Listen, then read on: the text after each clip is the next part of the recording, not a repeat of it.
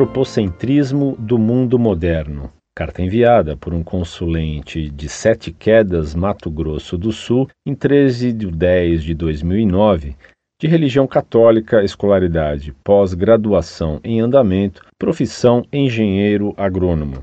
Muito prezado amigo Orlando, salve Maria. Estou fazendo um curso de pedagogia e tem na malha curricular uma disciplina que se chama História da Educação, onde correlaciona a história e o movimento educacional de cada época. Pois bem, estávamos estudando a Idade Média e os autores que descrevem sobre a Idade Média têm uma versão diferente das que o professor Fedeli comenta. Vou transcrever um pequeno resumo e queria uma opinião do professor Orlando Fedeli sobre este texto. Segue o texto, Abre aspas. Idade Média foi a expressão imprópria aplicada ao período de mil anos que se iniciou no Ocidente com a derrocada do Império Romano em 476, quando se deu a queda de Roma sob o reinado de Rômulo Augustulo, enquanto em Bizâncio se mantinha o Império Romano do Oriente, que se prolongaria até a queda de Constantinopla sob os ataques dos turcos em 1453. Os parâmetros da educação na Idade Média se fundam na concepção do homem como criatura divina, de passagem pela terra e que deve cuidar, em primeiro lugar, da salvação da alma e da vida eterna. Tendo em vista as possíveis contradições entre fé e razão, recomenda-se respeitar sempre o princípio da autoridade, que exige humildade para consultar os grandes sábios e intérpretes, autorizados pela Igreja,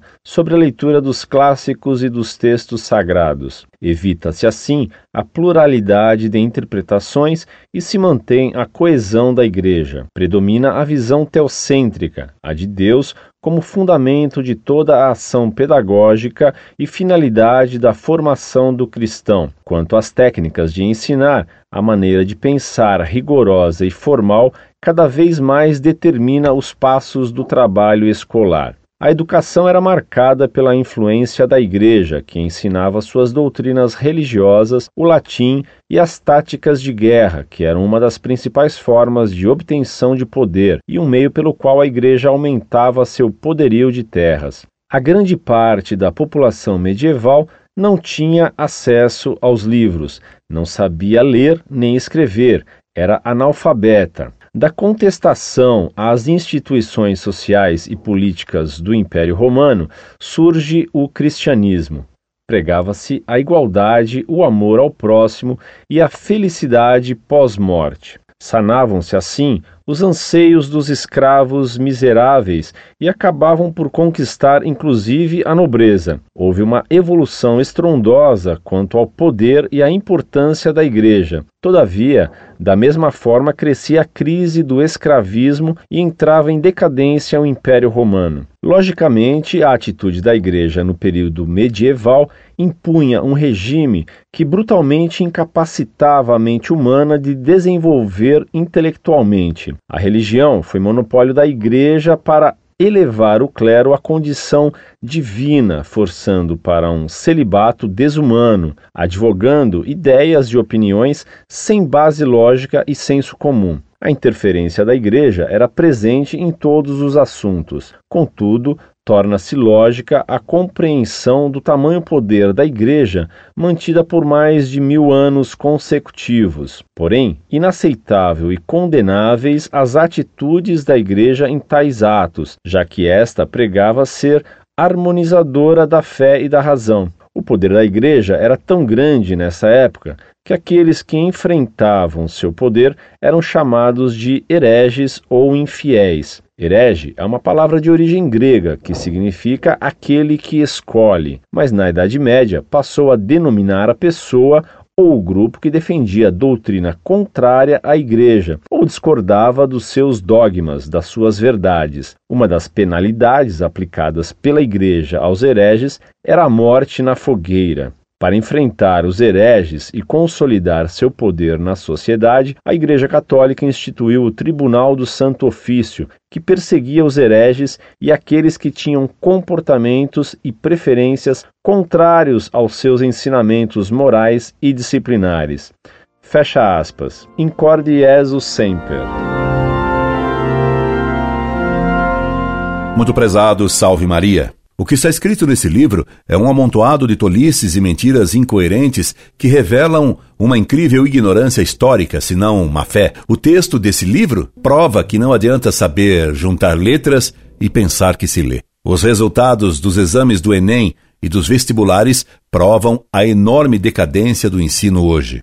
Veja a ignorância do autor que diz ser o homem criatura divina. O coitado queria dizer que na Idade Média se acreditava que o homem foi criado por Deus. Ora, criatura divina exprime mal essa ideia, pois insinua ambiguamente que o homem seria divino. Mas que o homem foi criado por Deus, para Deus e para o céu, é verdade. Hoje se acredita que o homem veio do macaco e existe para comer McDonald's e ouvir rock. Entre fé e razão não pode haver contradição. Harmonizando fé e razão, a Idade Média construiu uma civilização do mais alto valor, enquanto nossa época, cientificista e sem fé, construiu campos de concentração e fez guerras de destruição e ódio como jamais se viu na história. Seguir a autoridade da Sagrada Escritura e dos sábios é inteligente. Nossa época despreza a autoridade. Por isso, o que vale é a maioria ou a metralhadora. Daí a confusão e a violência reinantes.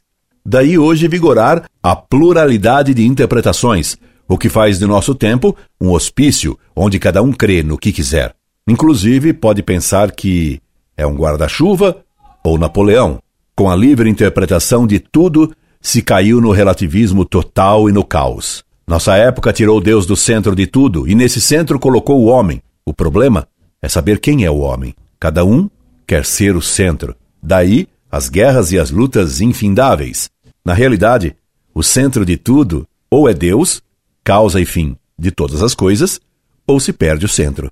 E uma roda, cujo eixo não está no centro, não gira corretamente.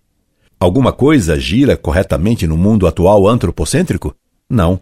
A educação na Idade Média levava os homens a irem assistir debate entre filósofos. Hoje se vai assistir o Mike Tyson bater na cara do Maguila. A educação medieval produziu um São Tomás de Aquino. A educação atual fez o Lula ter o poder. Ou Obama. Repare bem na ciência dos governantes e dos modelos de hoje. Os analfabetos medievais escreviam e discutiam os mais profundos problemas de metafísica.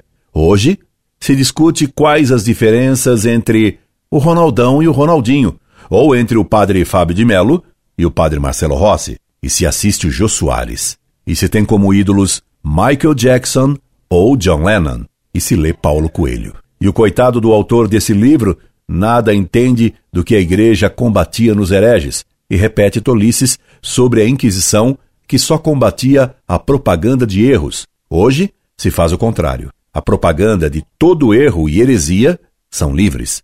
Só é proibido ensinar o certo. E a Idade Média nunca pregou a igualdade. Pelo contrário, como ela queria tudo ordenar e como só se pode ordenar coisas desiguais, a Idade Média amava a desigualdade. Por favor, leia meu texto Desigualdade e Igualdade Considerações sobre um Mito. Jogue fora esse livro cheio de bobagens e de erros grosseiros, porque é com livros desse tipo que se destrói a cultura. Incorde e sempre, Orlando Fedeli.